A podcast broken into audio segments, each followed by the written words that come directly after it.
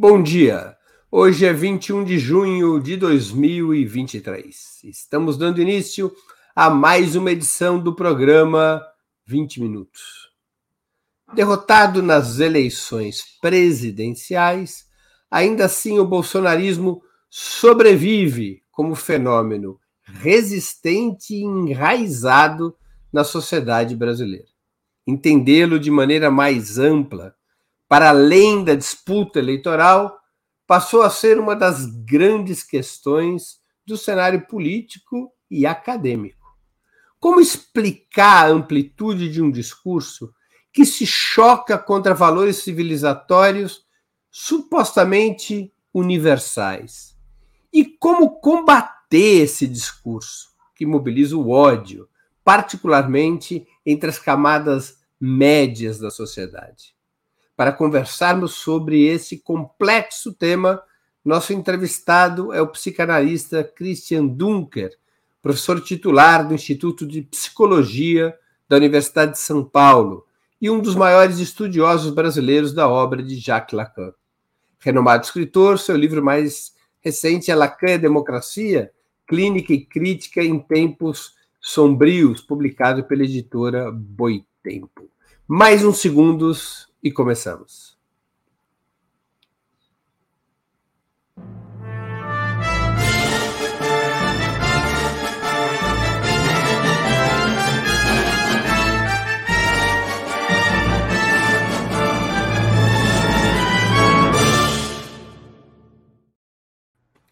Bom dia, Dunker. Muito obrigado por aceitar nosso convite. Uma honra ter novamente sua presença no 20 Minutos. Ah, eu que agradeço, Breno. Um prazer estar aí com o pessoal da Ópera Mundi. Dunker, a psicologia e a psicanálise poderiam ajudar a entender o neofascismo? Gostei desse ajudar. Acho que sim. Né? Talvez na, na segunda linha, né? na, na, no trabalho assim de backstage, informando um pouco como funcionam dinâmicas de ódio, né? E isso já é, já é estabelecido historicamente. Né? Muitos autores se dedicaram a entender o, o, o fascismo uh, histórico dos anos 30, 40, a partir do, do uh, dos trabalhos de Reich, de Freud e, e de outros que se voltaram para como, como que aparece numa, numa época assim weberiana, uma época de racionalização institucional, de desencantamento do mundo, figuras carismáticas capazes de mobilizar o ódio mais regressivo para uh, os projetos mais regressivos do ponto de vista político. Por que, que, além das questões psicológicas que precisam ser explicadas, questões políticas, econômicas e psicológicas, por que a religião joga um papel importante na construção do discurso do neofascismo, em particular aqui no Brasil. Por que, que o neopentecostalismo se transformou no principal parceiro da extrema-direita?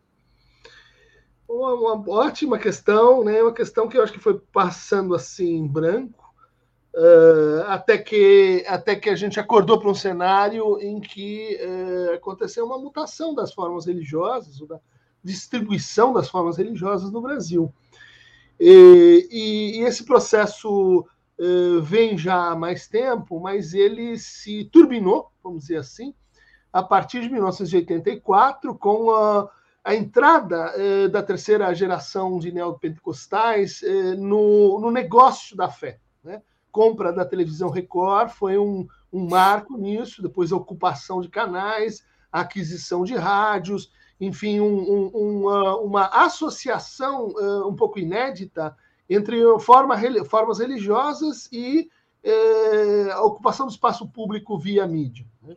A gente tem um, um precedente para isso, que é os Estados Unidos, da época de Jimmy Swaggart e, e, dos grandes pregadores, né? mas que aconteceram lá nos anos 60, 50, e que tem uma, tem uma profunda raiz né, na ocupação do, do, do, do, do, território americano. No Brasil, isso me parece ter, ter uma relação com a chegada do neoliberalismo e com a maneira como uh, foi se traduzindo essa mudança né, de discurso global em torno da guerra ao terror. Né? Enquanto todo mundo estava, vamos assim, perseguindo uh, islâmicos, potenciais homens-bomba, uh, o Brasil vivia aquela, aquela espécie de interregno. Né?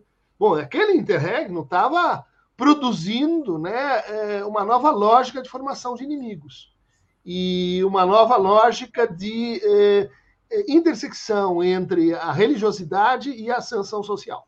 Né? Ou seja, a gente deixou eh, para trás eh, uma certa ideia de que as, a religião ela ocupa um, um papel, vamos dizer assim, de mitigar conflito, né? de produzir paz, de produzir amor, e a gente já foi para uma religiosidade que justifica práticas de ascensão social, de prosperidade e uh, justifica certas modalidades de injustiça também. Né? Por que, que a gente tem pobres e ricos? Por que, que, eh, por que, que, por que, que a divindade operou nesse, nesse universo que não está mais separado entre, entre o século e o mundo? Né? É tudo junto daqui para frente. Agora, é, nos estudos dos anos 30, entre psicologia e fascismo, havia basicamente uma ideia de que é, a origem do discurso fascista estava no desespero social, na ideia de que a sociedade estava morrendo.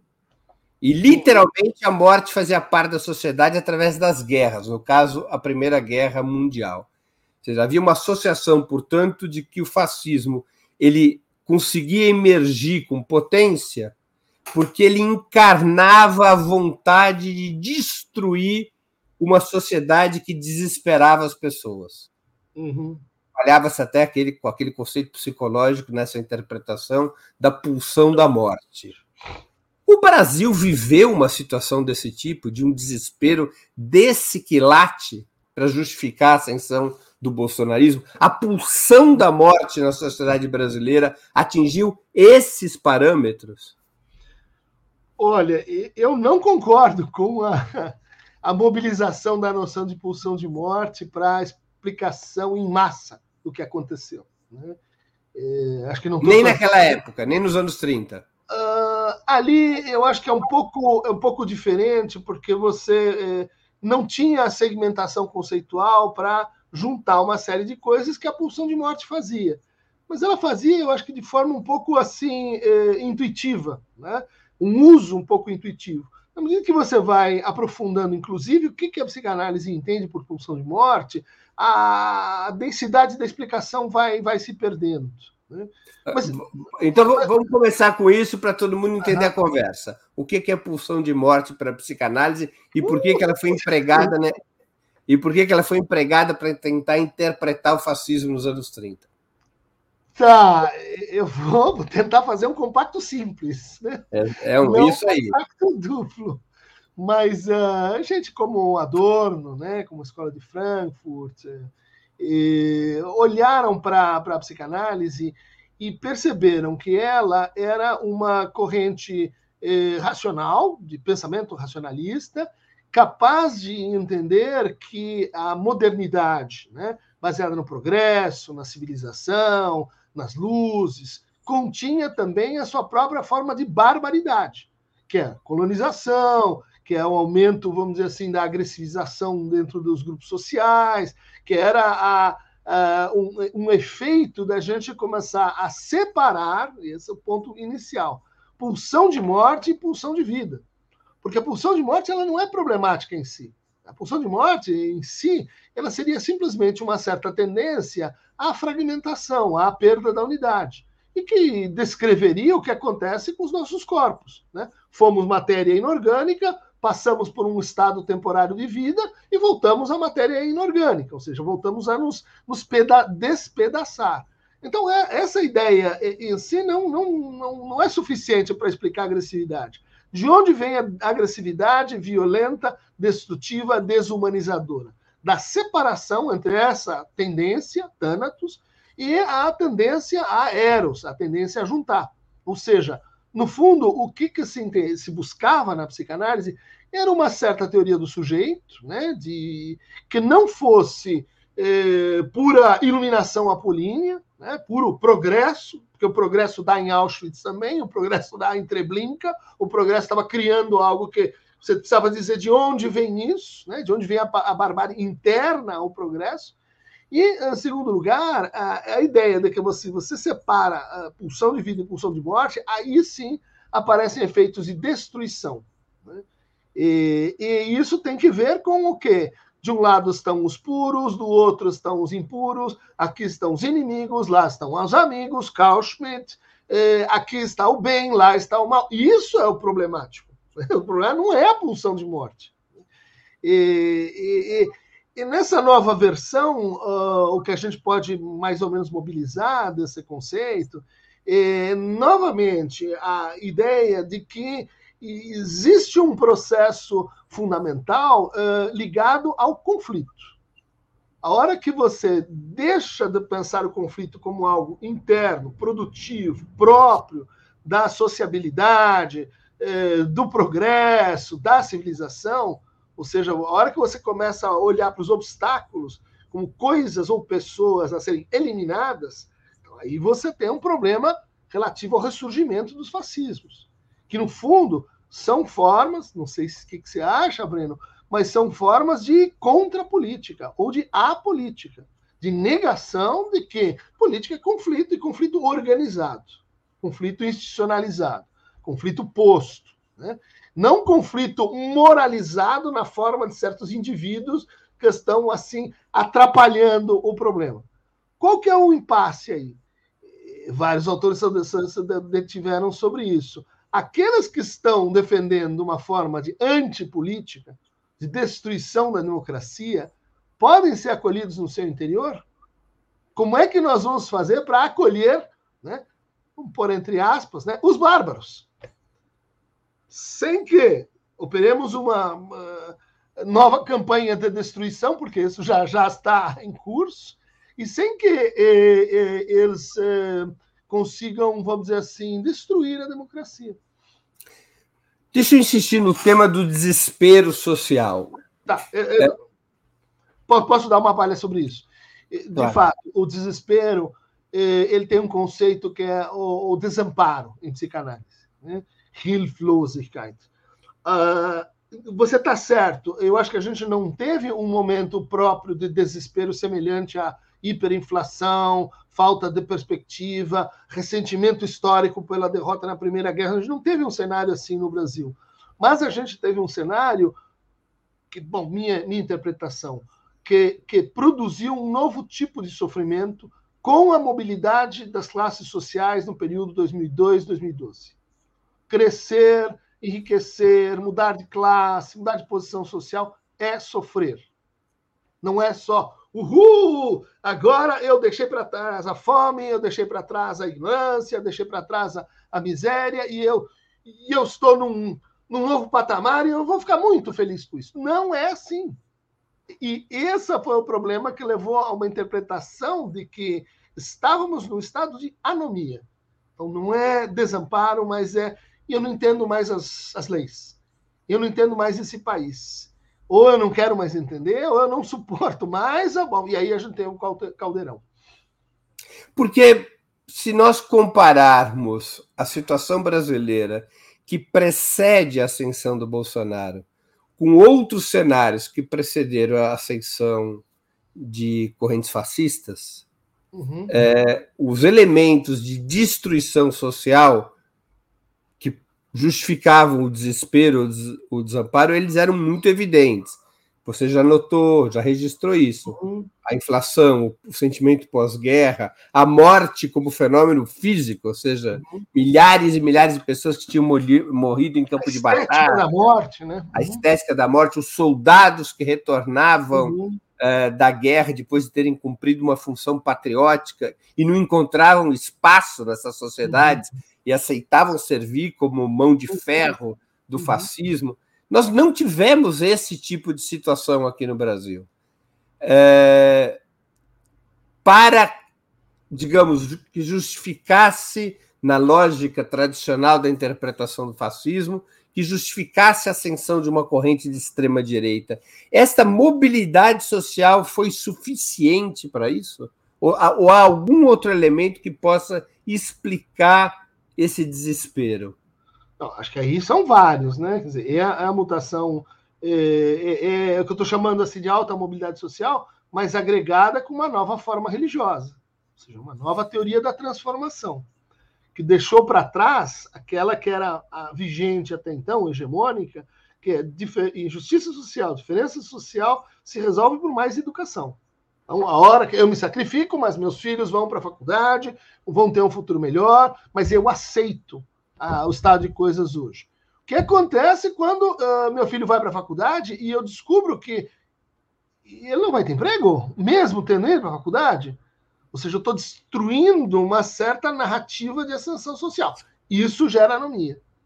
Em segundo lugar, esse ponto aconteceu com uma, uh, vamos dizer assim, eh, reconstituição do, dos mediações sociais em termos digitais. Então, pequenos grupos, células que estariam lá eh, remanescentes do segundo maior partido fascista do mundo foi o integralista brasileiro e, e que estavam uh, e, sofrendo em minoria puderam se juntar. O mesmo não aconteceu com outras forças democráticas que quando se juntaram uh, produziram mais e mais dissensão. Você pode dizer, ótimo, né? mas isso estava lá. Né? Vamos ler Rosa Luxemburgo, vamos ler por que, que a Revolução, por que, que não aconteceu na Alemanha, aconteceu na, na, na, na, na Rússia. Bom, em terceiro lugar, a gente já tem um, um, um outro, uh, vamos dizer assim, fator interveniente, que é a ideia de que uh, nessa ascensão social é, a gente vai é, precisar de mais velocidade a gente quer uh, que as transformações aconteçam mais rapidamente. Por quê? Porque a gente viu o tamanho. A gente viu, a gente percebeu quanto falta para andar. E essa uh, cultura, vamos dizer assim, da aceleração, que muitos vão dizer, está ligado ao neoliberalismo, está ligado à precarização, está ligado a, ao fim da, da, da, vida organizada como uma carreira mais ou menos retilínea e, e, fiel a um emprego, uma profissão, um, uma vinculação laboral. Opa, não tem mais. Então, o que, que é? Eu quero para agora. Eu acho que a junção desses elementos ela fez ressurgir algo que estava pré-organizado.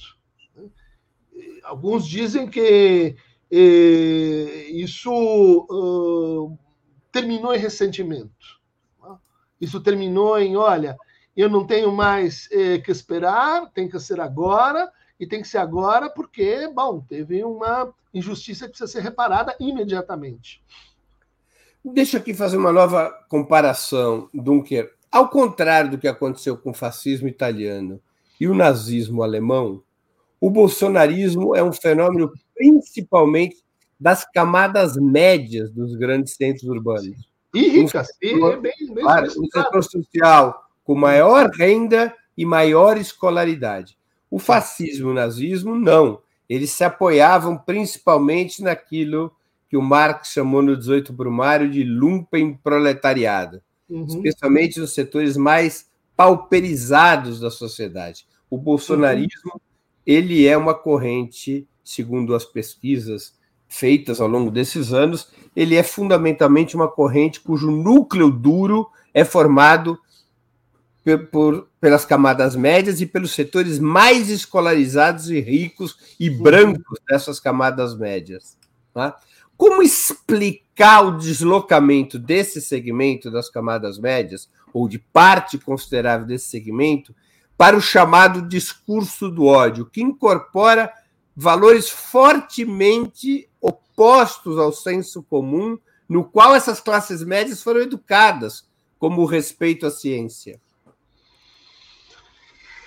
Uh, vou ter que dizer uma coisa assim é, lamentável, que é, é, Olavo de Carvalho tinha lá sua razão. Porque é, o, o, Brasil vinha de um, vamos chamar assim, um pacto, né? Entre um setor específico das classes médias, não das muito altas, mas das classes médias, principalmente universitárias, e uh, um setor mais organizado das classes populares. Né? Quem trabalhava em fábricas, alguns campesinos, e, e que formou uh, o que a gente pode chamar, chamar assim o nosso campo da esquerda. Né? Dois partidos foram fundados na Universidade de São Paulo, né? o PT e o PSDB, e numa, numa associação entre intelectuais, mas não só, né? mas classes médias, e eh, classes pobres, mas com um certo sentido de leitura do social. Né? E, isso que o, o, o Deus o tenha, uh, uh, Olavo chamava de bom, só da esquerda nas universidades. Então agora a gente forma essa pessoal que só lê uh, Gramsci, etc. Né? Que é uma leitura muito assim parcial, mas ela pega algo dessa mutação do pacto. Né?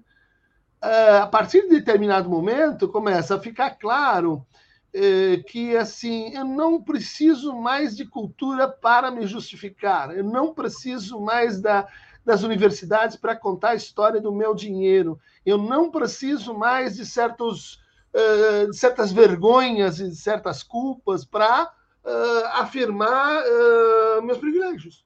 Né? Isso é, assinala o que uma, uma ruptura, né, uma mutação que tem que ver, entre outras coisas, com expansão do universo universitário, né, com a, o aumento da, da, da, do, do número de pessoas nas universidades e a desequilibração, vamos dizer assim, do sistema de transmissão. Não é à toa, e me parece que é um, um, um projeto mais ou menos firmado, eh, de que o discurso ao ódio ele vai se multiplicando a partir, catalisando o ódio que já estava presente com as minorias, né? racismo, LGBT, gênero, religião, mas agora orientada para onde? Para a escola. O professor de história, o doutrinador, e essas que estão no controle da escola e dos jornais, da escola e da universidade, e esses são impostores arrogantes, são aqueles que não merecem mais a nossa autoridade simbólica. Então você tem aí um movimento de um lado e do outro lado, o que a gente já viu, né? E a formação de uma nova religiosidade que dispensa formação cultural. Vamos ler lá o pessoal que estudou esse, esse movimento, eles têm bancos, eles têm agência de viagens, eles têm eh, bom negócio por toda parte, escolas e universidades só quando a gente já não tem mais nada para comprar. Né? Formação de, de pastores, onde está? Onde está a elite dos pensadores da novo neopentecostalismo e resultados? Né? Feliciano, dizer, são, uh, uh, vamos dizer, uma nova organização de classes baixas, né? média baixa, onde você tem lá 60% de negros, 61% de mulheres. E que vai se conectar com esta racionalidade, que vai dizer assim: olha, esses que estão aí eh, pensando uma teoria da transformação há tanto tempo, uh, não está funcionando. E, e sim, eh, vai, vai ser um consenso, né? um consenso que a esquerda eu acho que ainda não acordou para a importância disso, vai ser um consenso dizer assim: então vamos acabar com as elites. Lembra da vamos, vamos prender os marajás? Elegemos um presidente assim. Aprendemos a força desse negócio. Agora, vamos acabar com as elites. Claro, as próprias elites religiosas do lado e econômicas agro do outro, dizendo vamos acabar com as. Que elites são essas? Elite cultural, elite de, é, que tem capital social. É, é, é essa elite que vai dar lugar a essa outra aqui. Esse é um programa. Esse é um programa. Eu acho que é. Ah, você teve uma. Mas, mas o, que, que aconte... mas o que, que aconteceu para um discurso como esse ter sido capaz de atrair setores das camadas médias cuja ascensão social tinha sido determinada pela sua escolarização? Aí que tá. Isto é uma interpretação. Isto é uma leitura eu posso dizer para você, não, não teve nada a ver com o meu professor de história. Teve a ver, com Jesus. Teve que ver com a minha conversão. teve que ver com a minha sorte, tem que, teve que ver com a minha eleição, enquanto alguém que, que é capaz de empreender e, e sair da sua daquela situação. A gente lê assim. A gente lê que, é, claro, porque fomos formados nessa teoria da transformação, de que tudo bem, você vai aumentando o seu, seu, seu, seu uh, uh, percurso escolar, vai aumentando a tua ascensão social. Essa não é uma leitura uh, consensual e principalmente não é uma leitura consensual nesse grupo que a gente está estudando como grupo que está que, que, que tá propondo uma nova política de massa. Né? Por que, que o patriarcado e, em certa medida, até o racismo são fundamentais no discurso do bolsonarismo? Isso tem que ver com uma reinterpretação das, das questões lá do, do fascismo histórico, né, dos anos 30 e assim por diante. Porque você, uh, quando tem que enfrentar a anomia, né, não só o desamparo, mas tipo assim, eu mudei de posição, mas eu não entendo qual foi a regra, qual foi a lei que permitiu essa mudança acontecer. Né. Então, quando você está às voltas com essa suspensão da, da, hermenêutica né, da teu, do, teu, do teu próprio processo, eh, você fica mais assim inclinado, mais, mais suscetível né, a interpretações mágico-religiosas né, e a, olhar para eh, efeitos que você assim diz assim isso representa o que eu não consigo controlar em mim. Isso representa e exterioriza aquilo que eu não consigo pensar em mim mesmo e na minha própria trajetória. E onde é que nós vamos parar com isso? Inevitavelmente em sexualidade. Representa aquela parte de mim que eu digo assim, não, mas eu, eu queria amar outra pessoa. Não, não dá, você gosta dessa. Não, mas eu queria trepar de outro jeito. Não, é esse o jeito que você deseja. Você pode lutar contra esse, você pode ter mas é muito difícil a gente ter essa vontade duplicada capaz de domesticar ah, o sexual. Essa é uma das forças da, da psicanálise. O que acontece, então, no ambiente de anomia? Quem vai representar essa perda de controle? Vamos atacar as mulheres, os gays, vamos atacar os trans. Quanto mais indeterminado, mais eh, próprio para fazer essa convergência do ódio né? essa é, catálise dos ódios, porque é, uma coisa é você enfrentar ódios distribuídos, outra é você dizer assim: olha, isso aqui é responsável por aquilo que você não entende em você mesmo.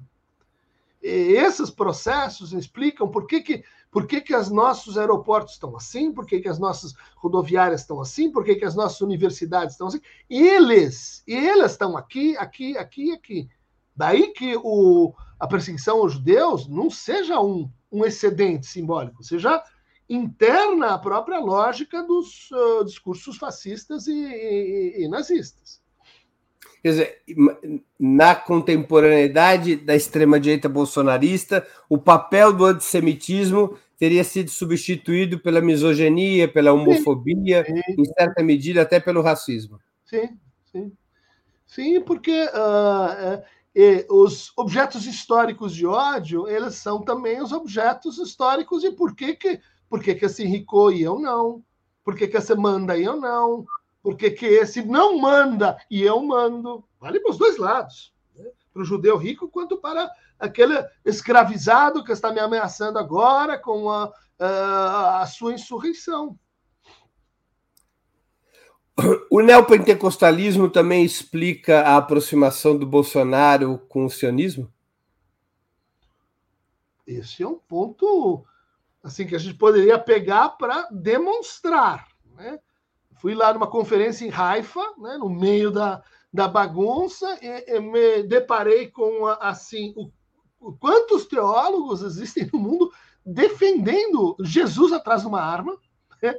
que você diz assim, eu não estudei isso, isso é uma religião outra. Não, mas dá, dá para pôr. Pega o Antigo Testamento, vem Isaías, convoca Oséias, tira do banco não sei quem, é fogo neles. Mas olha só que incrível, isso, isso não é o, não é o, a religiosidade que eu, na qual me formei, é um, é um retrato de Brasil que eu não, no qual eu não consigo enxergar, mas ela está aí disponível como, uh, vamos dizer assim, caminho uh, para, para uma contraleitura. Então, daí você chega lá em Haifa, em Jerusalém, e você entende como que o neoprotestantismo brasileiro está importando traços, símbolos, né, vestimentas, discursos do uh, sionismo, do sionismo indiretamente do judaísmo conservador. Né? Que o quê? Teologia. Teologia como aquele ponto em que a fragmentação do universo político pode encontrar de novo uma harmonia, uma estabilidade. Patriarcado, ordem natural do poder.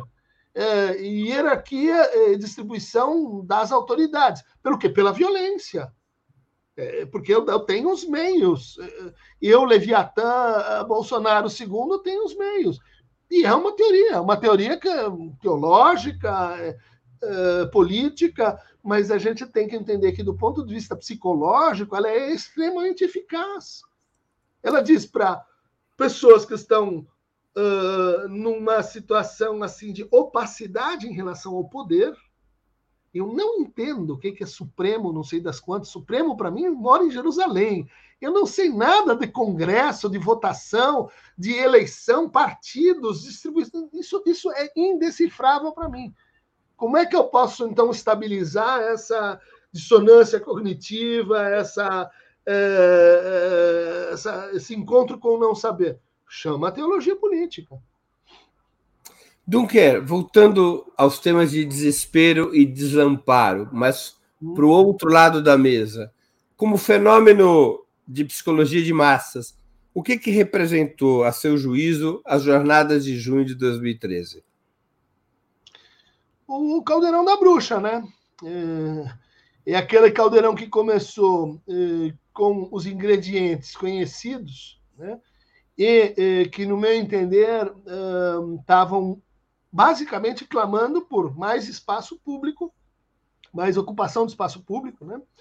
menos condomínio, mais bicicleta, mais mobilidade urbana, mas uh, acesso à universidade, bom, uh, viagem para onde, viagens culturais, viagens sociais, viagens econômicas para onde a gente quiser. Ou seja, começa como uma, um uh, reconhecimento de que o lulopetismo uh, foi feliz, realizou-se enquanto tal, André Singer, enquanto projeto, mas que agora a gente quer mais. A gente quer titãs, né? Não só comida, água. Né? Você tem fome do quê? Né? É, bom, e essa poção, eh, no fundo, pedia uma espécie de segunda volta do para, para, parafuso, eh, de, de, de orientação para. Bom, pusemos todas as crianças na escola. E agora? O que vamos fazer com a escola? Como é que faz para melhorar a qualidade? E, e questões homólogas. Esse caldeirão começou a receber o apoio uh, dos uh, anômicos, eu vou chamar assim, dos que estavam perdidos na mudança, dos que estavam dizendo assim, olha, essa história de educação para mim deu, é, dos que, uh, olha, qualquer um abre a internet e agora sabe de qualquer coisa, dos que estavam dizendo assim, olha, nós estamos apanhando feio porque é, no fundo, eu preciso voltar para um passado lá que é a ditadura militar e aqueles bons tempos em que não tinha anomia, eu tinha ordem. Bom, é, do caldeirão da mudança, nós fomos para o caldeirão da bruxa, né? porque isso começou a receber mais e mais é, é, ervas né, poderosas, e, e, isso desgovernou né, e, a, o país nos anos, nos seis anos subsequentes. Né? Entre outras coisas, a gente não pode esquecer, eh, teve um, um leque, né? Um, uma, uma surpresa eh, que fala do processo com o, o, tema da corrupção. Né? Que, peraí, a gente não tem condições de fazer um discurso, discurso realmente possante sobre a corrupção no país? Por que não? porque ainda trabalhávamos com essa ideia de que existem pautas de esquerda e pautas de direita. Tem significantes que são da esquerda e tem significantes que são da direita. E corrupção vinha da direita, então deixa isso para lá. Apesar de Dilma ter sido que, que, que montou a Lava Jato. E, e, a, aí eu acho que a esquerda eh, realmente perdeu o tempo político, né? deixou o vazio falar. Duncan, quais são as condições psicológicas, as condições na psicologia de massas que fazem com que grandes mobilizações ocorram ou deixem de ocorrer? Isso se explica apenas pela política e pelas condições materiais ou há elementos psicológicos que podem ser estudados uh, e determinados como parâmetros nas grandes mobilizações sociais, como a de junho de 2013? Olha, tem um grande sociólogo, estudou aqui em Harvard, brasileiro, chamado João Perchansky. Não sei onde ele anda. E, aliás, abraço para o João se ele estiver vendo a gente. Mas ele tem uma observação muito fina sobre isso ninguém consegue detectar na filosofia política antes. Ah, depois? Ah, depois, claro, tinha lá bicicletas, tinha aqui de, o, o, o linguagem digital, ah, depois é fácil. Né? Você tem eh, muitas condições objetivas dadas, frequentemente, vocês agora vai acontecer alguma coisa e nada acontece. E do outro lado, você tem é, um movimento assim meio periférico, uma pauta hum, meio reduzida, e isso consegue catalisar, transversalizar lutas e, e, e opiniões políticas. Acho que no, no caso da, da, da, da faísca, né, nós tínhamos, de fato, transformações na, na subjetividade das, das, das pessoas, dos brasileiros, que eh, a gente não está valendo como, ah, vou dizer assim, um processo que talvez você tenha vivido mais do que eu, ah, acontecido dentro das grandes redações. Todo mundo dizendo, gente, isso aqui vai falir, não tem desenho de negócio para o jornalismo. Cara, essa onda vai comer todo mundo. Você vê as redações sumindo. E do outro lado tinha um cara pilotando dizendo: Mas não sei fazer outra coisa. Eu, eu, não, eu, não, eu não vou mudar isso, que é bom, eu estou há 40, 50 anos fazendo isso. Então, isso tem algo que ver com, essa, com esse sentimento de que tem uma mudança por acontecer, muito grave, que a gente não sabe para que direção, mas que tem gente que não está vendo, tem gente que não está agindo, tem gente que não está dando a cara para a narrativa, o discurso, a interpretação para esse processo. Aí eu acho que você tem tanto oportunidade para grandes eh, difusões de, de, processos transformativos, quanto para uh, fechamento né, de, de mudanças mais, mais radicais.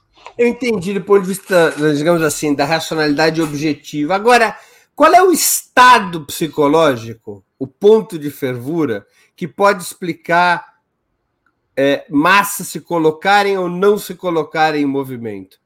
Porque toda a racionalidade objetiva, a gente já teve outras etapas na vida do país em que essa racionalidade uhum. objetiva era a mesma, mas não tivemos mobilizações como a de junho de 2013. Nem voltamos a ter. Uhum. Qual é o, está, o ponto de fervura? Tem uma temperatura de 100 graus, a partir do qual entra em ebulição? Uhum. Tem um estado psicológico que explica ter ou não ter grandes mobilizações sociais? Ou a psicologia ainda não conseguiu construir esses parâmetros? Olha, é, tem um problema análogo a esse que você está colocando, que é assim, quando é que alguém procura uma psicanálise?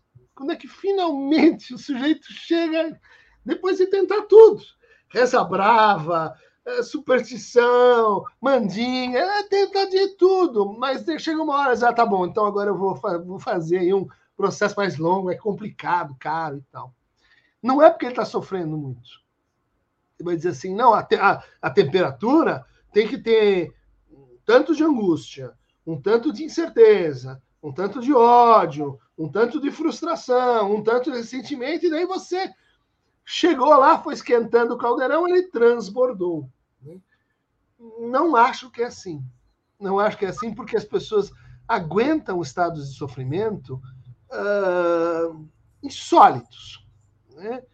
E, o que faz a. Enfim, vou, eu não mais sigo nessa rota, é quando a teoria que a gente tem sobre isso, a leitura que a gente tem sobre isso é afetada. Quando eu começo a perceber que meu sofrimento é inútil, que meu sofrimento está sendo usado por outro, que meu sofrimento e ele, é, vamos dizer assim, ele precisa de outra explicação. E a hora que isso acontece, existe um efeito que talvez você possa usar como termômetro dessa quentura, que é assim, eu quero falar. Agora eu sofro em silêncio, mas a hora que me tiram por que, que eu estou sofrendo, e quem me pôs nessa encrenca, quem eu devo odiar, nem sei mais quem que eu devo odiar, qual, quais são as causas disso, agora eu quero falar. Porque eu quero falar para denunciar aquelas que, bom, uh, que me fizeram acreditar num erro, aqueles que me enganaram. Né? Eu quero falar para encontrar os outros que estão indignados com, com comigo. Eu quero falar porque eh, além de toda e qualquer forma de causalidade para o que eu estou sofrendo, eu quero ver o meu sofrimento reconhecido. E é isso que a gente teve de 2013 para cá, de forma capilar. Né? Para o bem e para o mal, esquerda e direita, e, e eu preciso fazer valer o meu sofrimento na forma fílmica, na forma literária, na forma política, na forma moral, na forma teológica. Isso cria uma espécie de hiperpolítica. Dunker, muitos estudiosos localizam a energia discursiva do bolsonarismo como um contraponto a um sistema político falido, forjado pela Constituição de, 90, de 1988, cujo símbolo maior, o símbolo maior dessa decrepitude, seria a corrupção. Por que, que a extrema-direita foi capaz de ter um discurso antissistema com tamanho suporte popular e a esquerda não? Essa é uma, uma pergunta de fundo, né? e acho que tem que ver com a, o fato de que a esquerda, durante esse tempo todo, né, todo mundo diz: não, mas uh, Lula chegou a 70% de de apoio, Dilma teve apoios sucessivos e etc. E o Congresso? Quando é que se governou com assim um empate técnico no Congresso? Com assim, olha, nós estamos mais ou menos igual para igual, não. Zero, zero, zero. Então, acho que se criou uma, uma distância entre o discurso sobre o Estado e o discurso sobre o governo de tal maneira que qualquer uh, representante da esquerda que chegasse ao governo tinha que imediatamente reverter o seu discurso sobre Estado. E, logicamente, não entrar na pauta do antissistema, ou deixar essa pauta em banho-maria, assim, lateral, uh, de forma que, inclusive, não atrapalhasse muito a governabilidade. Né? Uh, bom, como é que você vai propugnar uma pauta antissistema se você tem uma tarefa que é governar. Muito difícil. Até mesmo vindo, né, e tendo sido apoiado por, por uh, vamos dizer assim, narrativas mais revolucionárias. Isso, Breno, eu acho que está na raiz desse processo de parasitagem dos significantes da esquerda pela direita, a começar por direitos humanos. Para mim, Institucionalmente, essa virada começa quando Marco Feliciano assume a Comissão de Direitos Humanos. E, e passa a dizer: olha, nós agora vamos, não, não somos contra os direitos humanos, nós vamos dizer o que são os direitos humanos. Nós não somos contra a escola, nós vamos dizer qual é a escola. Nós não somos. É, é um discurso, vamos dizer assim, revolucionário, ou como diz meu amigo Vladimir Safadi, ou é uma, é uma contra-revolução uh, preventiva. Né? Qual o papel das redes sociais sobre a psicologia social do bolsonarismo? Muito por grande. Que elas são, por que elas são tão importantes para o bolsonarismo? porque elas foram um lugar de encontro, de mediação, de reconhecimento para essa crise geral de uh, peraí, quero que alguém enderece, receba, acolha, reverbere esse sofrimento anômico, né? esse sofrimento de indeterminação que eu estou, que eu estou uh, vivendo. Eu quero imediatamente transformar esse sofrimento de indeterminação em sofrimento de determinação. Ou seja, quem é que está fazendo isso acontecer? E o bolsonarismo é essa máquina de dizer, eu vou explicar para você. Pega na minha mão, que eu vou dizer, olha, esse aqui é o corrupto, aquele lá é o malandro, aquele é o sujo, aquele outro lá é, é, é uma pessoa que você não pode confiar, esse aqui é o reptiliano, aquele outro recebe mensagens de Marte. Tanto faz qual é o, discurso delirante que seja, desde que ele opere essa passagem. Não, peraí. Não tem indeterminação sistêmica. Não tem mudança social de estrutura. Só tem gente malvada no mundo enganando você. Que eu é o fulcro digital da, da, de porque esse discurso tem que ser conspiratório. Né? E, porque, no fundo, ele é verdadeiro. Eu estou dizendo, é, é, é, o cínico que diz assim: Breno, eu vou te enganar, sabe? Eu vou te ensinar como é que faz para ganhar dinheiro falando na internet. Me passa aqui 20 reais. Oh, 20 reais. Ah, então, tá vendo como funciona? Eu estou te enganando. A eficácia performativa dessa, desse truque é muito grande. Por mais simples que ele seja, por mais idiota que você, você perceba que ela, que, que ela, ela funciona.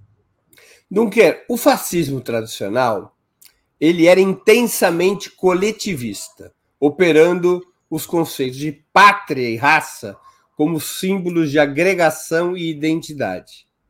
O neofascismo bolsonarista é essencialmente fundado sobre valores individualistas. Aparentemente. É... No mundo atual, haveria uma inescapável convergência entre liberalismo e fascismo? Entre neoliberalismo e fascismo, sim. Entre liberalismo e fascismo, não. Por isso, o incômodo de recuar para posições liberais é, é uma forma de enfrentar essa coisa, mais simples e anacrônica que seja. Eu vou relativizar um pouco a ideia de que o bolsonarismo é, é um individualismo. Né? eu vou dizer, ele é um individualismo em segunda mão, né? e, e, no segundo tempo. No primeiro tempo, o bolsonarismo é um discurso sobre a família. E a família é um coletivo. Não, não, esse não. Esse, esse coletivo dá sempre errado, mas é um coletivo. É um coletivo que dá patriarcado, né? como funciona poder e hierarquia. É um coletivo que diz assim: quem está, é, quais as modalidades de gozo que são permitidas e quais não são. É um coletivo que, no Brasil, ele é uma unidade política natural. Acordo entre famílias, negócio entre famílias, é, clientelismo entre famílias.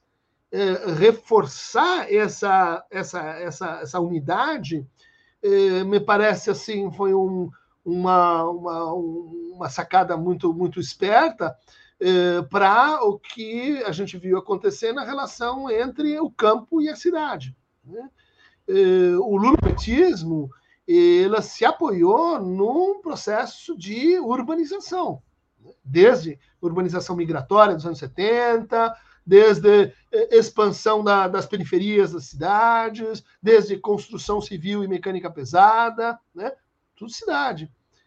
O que, que o bolsonarismo fez? Ele disse: não, peraí, nós temos um outro campo, que é o agro.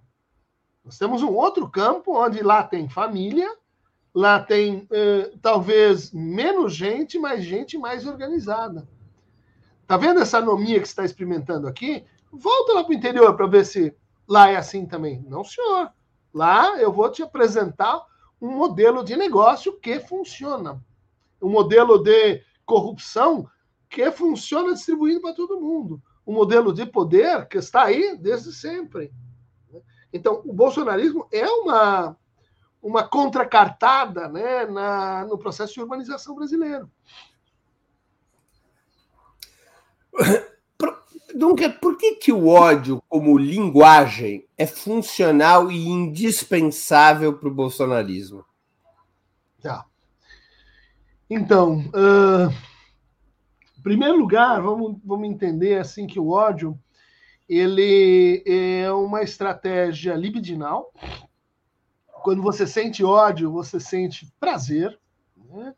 É diferente de sentir culpa, inveja, de sentir assim é, vergonha. Né? O, o, ódio é um, um, sentimento que quer mais, né? um sentimento expansivo. É, portanto, ele aponta para uma coisa que você mencionou lá atrás, né? que como as massas alemãs, italianas estavam assim desalentadas. As massas brasileiras empregadas também estavam desalentadas. O que, que vem junto nesse desalento que a gente não percebe? Rebaixamento de libido. Escutas é ninguém. Uh, pegue a, a, sua libido que já está baixa e transfira ela para o líder, que o líder te devolve com um bônus. Uh, a repressão, a mais de repressão que você precisa para mobilizar as massas, vem da o certo uso da libido. Então, em primeiro lugar, é essa, essa relação entre, entre o ódio e a libidinalização. Né? Aquele que está parado, está melancolizado pelo poder, como é que você tira ele desse estado? É o ódio. Escuta, vamos odiar junto. O ódio é um processo que pode ser assim, coletivo. O que acontece com o ódio quando ele é vivido individualmente? Ele vira autoagressão, depressão, autocrítica, né? Será que é ódio para o outro, ódio para mim? Ódio para o outro, ódio para mim. Você fica nisso, né? nessa, vai e vem. Ocorre que chega a uma determinada montagem e diz: não, nós vamos odiar juntos. Aí vem o segundo fator importante para o ódio. O ódio ele é um doping. Né? Você tá aí, chega de viagem, mais uma entrevista, tem que fechar o, a, o jornal e etc. De onde que a gente vai tirar a energia para esse a mais de trabalho que o neoliberalismo está uh, insuflando? Odeia. Quanto mais você odiar o seu chefe, o sistema, o catso que seja, mais você aumenta a tensão, disposição para ação, uh, capacidade de clinch, capacidade de resistência às pancadas da vida. Então tem um efeito psicológico protetivo do cara que está com ódio. Já foi brigar com um cara que está com ódio? Ele parece que tem uma, uma força renovada, você bate nele, ele não tô nem aí. Terceiro fator, o ódio se tornou moeda. O ódio se tornou monetizável.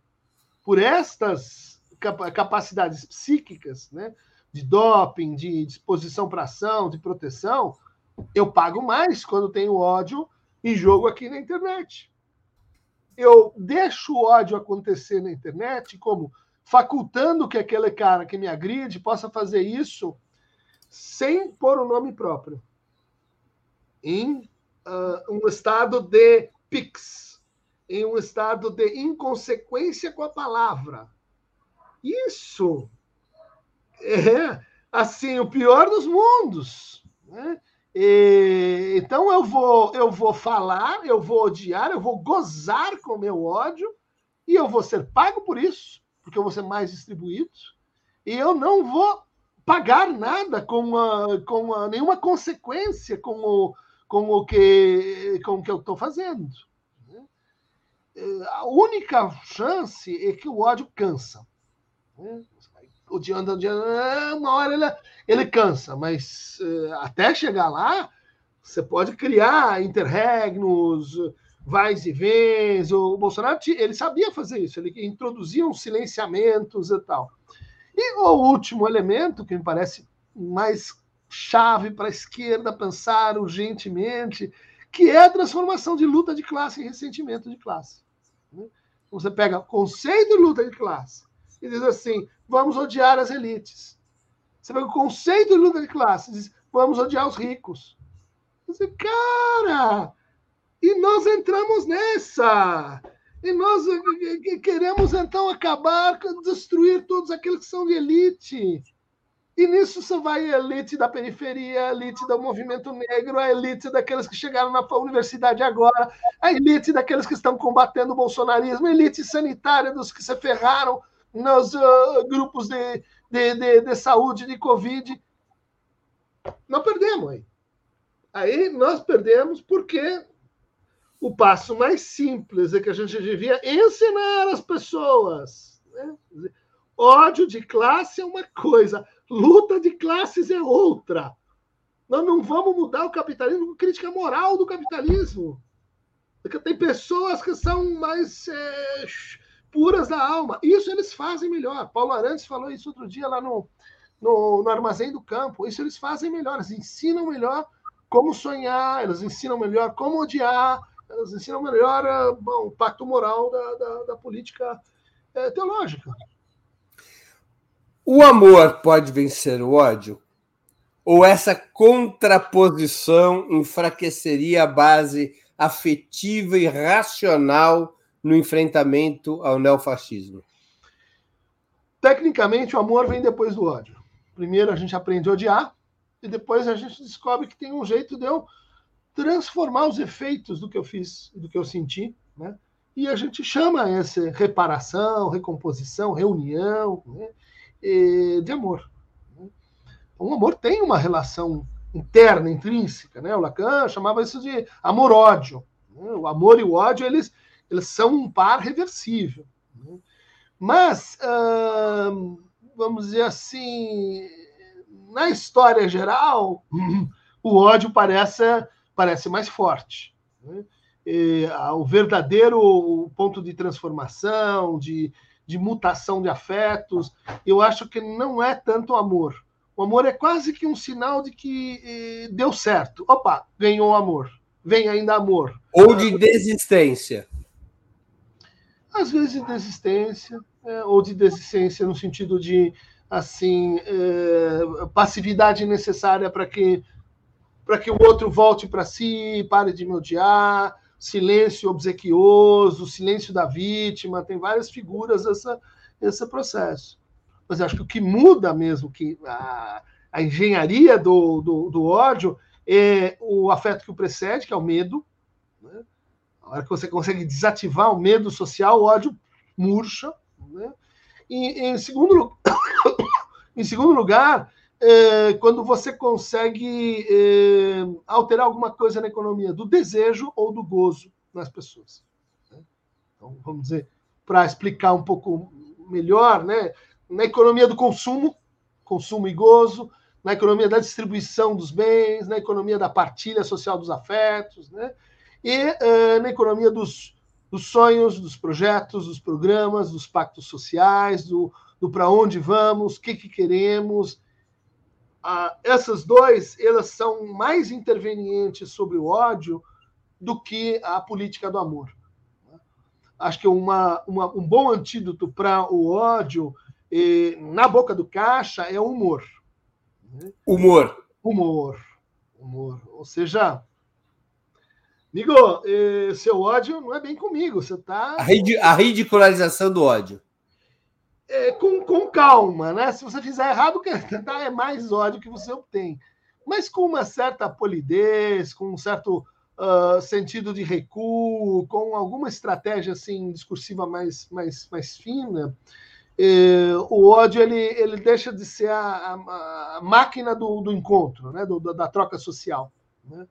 Eh, tipo assim, Uh, te odeio porque você é corintiano, certo, tudo bem você me odeia que eu sou palmeirense, mas não é, não é isso que vai fazer aqui o nosso laço. O nosso laço vai ser porque eu ganhei o último jogo e vou ganhar o próximo campeonato. Você vai ficar com ódio que eu sou palmeirense, mas nós vamos discutir o jogo, não vamos discutir se eu sou verde ou uh, branco ou preto, entendeu? Deixa eu fazer uma pergunta mais concreta sobre esse tema. Ao contrário de Jair Bolsonaro, o presidente Lula parece apostar em desarmar espíritos na sociedade.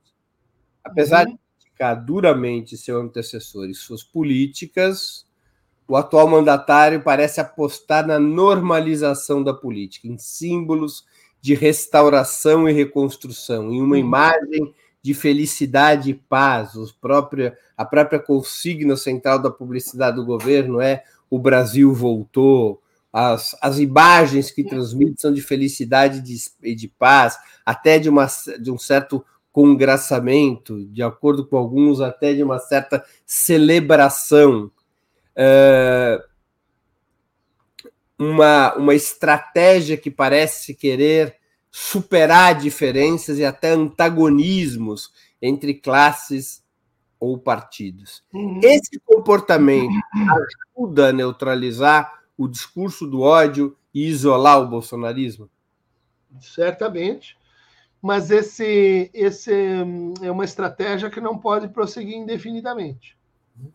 É uma estratégia de curto prazo. Uh, temos que entender assim que Todos os afetos têm direito à cidadania, inclusive o ódio. Se você não tiver ódio, você não se separa. Se você não tiver ódio, você não exige mais qualidade no seu amor. Mas em pequenas proporções. Então, voltando lá à questão do, do discurso do, do ódio e a pulsão de morte. O que, que faz a pulsão de morte? Ela exige um indivíduo sem ódio. Esse, esse é o homem bomba, ou a mulher bomba. Né? Não pode. Né? Ou seja, você deve mitigar o ódio improdutivo, o ódio uh, personalizado, o ódio ao inimigo de sempre, né? E criar um intervalo para o quê? A discursivização do ódio. Né? Que é, se o Lula conseguir fazer isso, acho que nós vamos ter um, um governo que se mantém, no mínimo, até o fim. Né? Que é assim Novo pacto, o arcabouço, vamos retomar o que, que, estava antes, Bolsa Família, isso não é grande coisa, é só né, voltar ao que já estava feito. Mas vai vir a hora do julgamento. Vai vir a hora em que a gente vai dar ao bolsonarismo o que ele não deu para nós. Um julgamento justo, limpo e honesto. E uma definição de crise sanitária que morreram 12% dos eh, pacientes com Covid, a gente tem 3% da população mundial. Cadê essas 8, 9%? Eu quero os nomes. Eu quero saber quem é que fez isso. Está vendo que o que está movendo a minha ilação? Ódio. Mas como eu vou traduzir o meu ódio? Julgamento justo, limpo e honesto. Julgamento histórico. Então, são os nossos historiadores, são os nossos jornalistas, são os nossos não precisa ser um julgamento tipo Nuremberg, né? Mas eh, cadê a Comissão Verdade? Vamos ter que falar de novo da Comissão Verdade. O que aconteceu lá que eles melaram a Comissão Verdade a hora que ela foi entregue? Quero intervenção na educação de policiais do Exército Brasileiro. Já. Isso não pode acontecer mais. O uso do Exército, da polícia do jeito como foi, não pode acontecer mais. Estou com ódio. Como é que eu vou traduzir esse ódio? Eu quero uma medida imediata de reforma, reforma na formação dos nossos policiais. Tem que aprender a escutar, tem que aprender a falar, tem que aprender a palavra.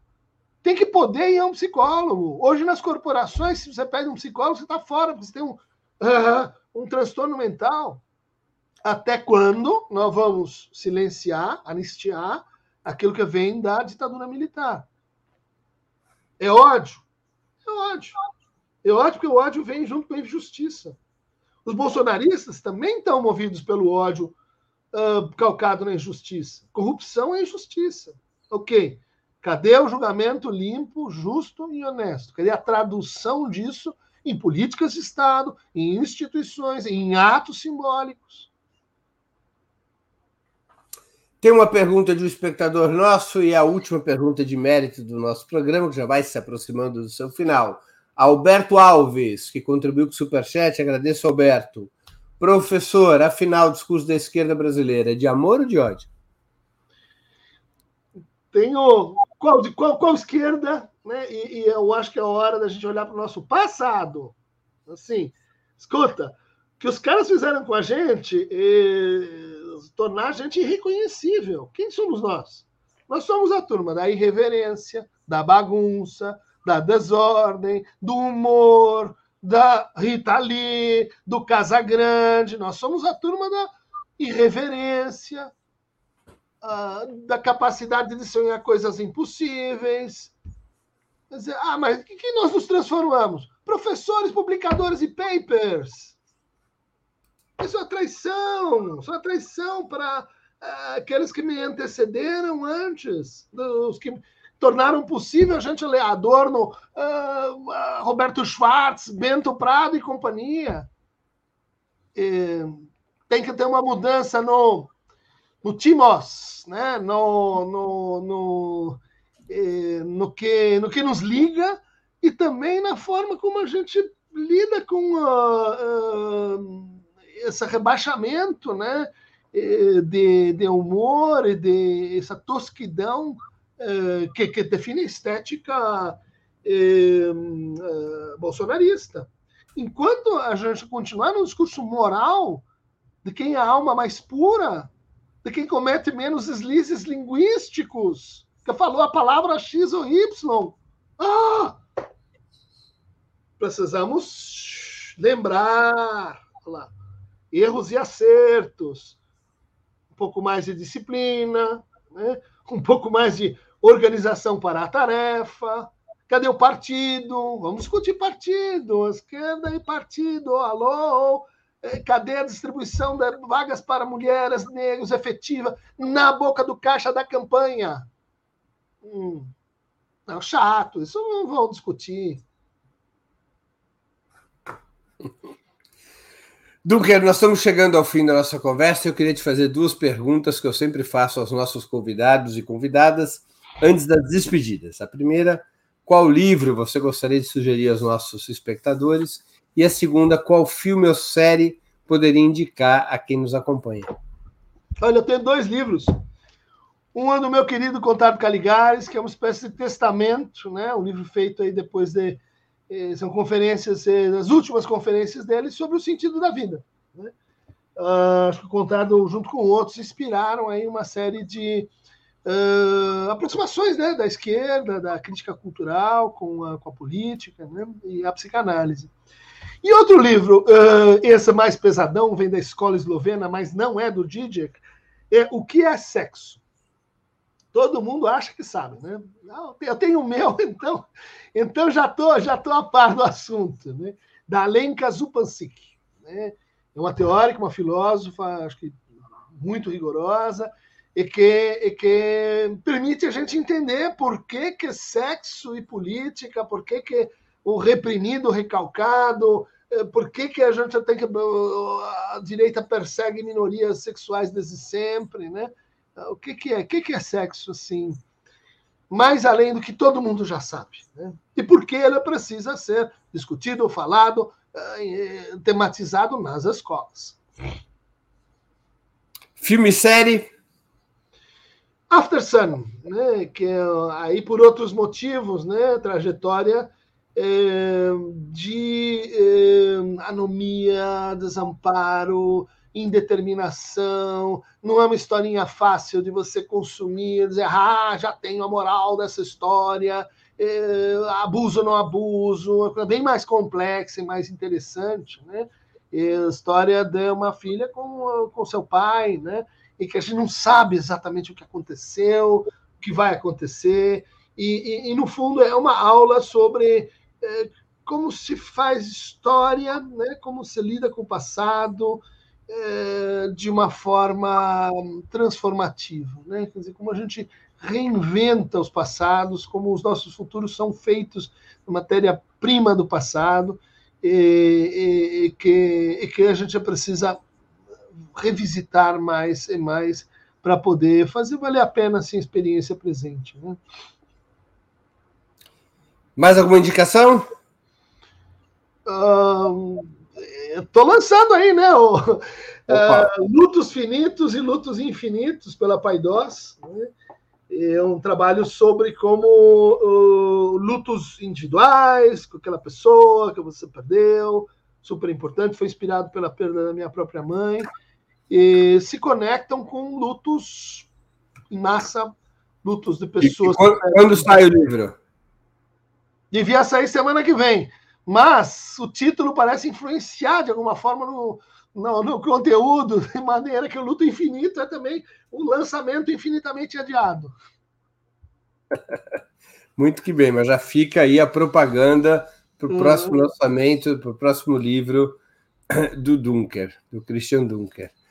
Dunker, eu queria te agradecer muito pelo seu tempo, por essa conversa, como sempre, tão interessante e pedagógica. Obrigado por ter aceito o nosso convite mais uma vez. Eu que agradeço, Breno, tanto nossa conversa de hoje quanto o teu papel aí na, na caravana pelo deserto, né, em busca de, de uma saída para esse negócio todo aí. Eu acho que teu trabalho é notável, inspirador para todos nós. Muito obrigado, Cristiano. Grande abraço. Também agradeço a todos e todas que assistiram a esse programa, especial aqueles e aquelas que puderam fazer contribuições financeiras ao nosso site e ao canal de Ópera Mundi no YouTube. Sem vocês, nosso trabalho não seria possível e não faria sentido. Um grande abraço a todos e a todas.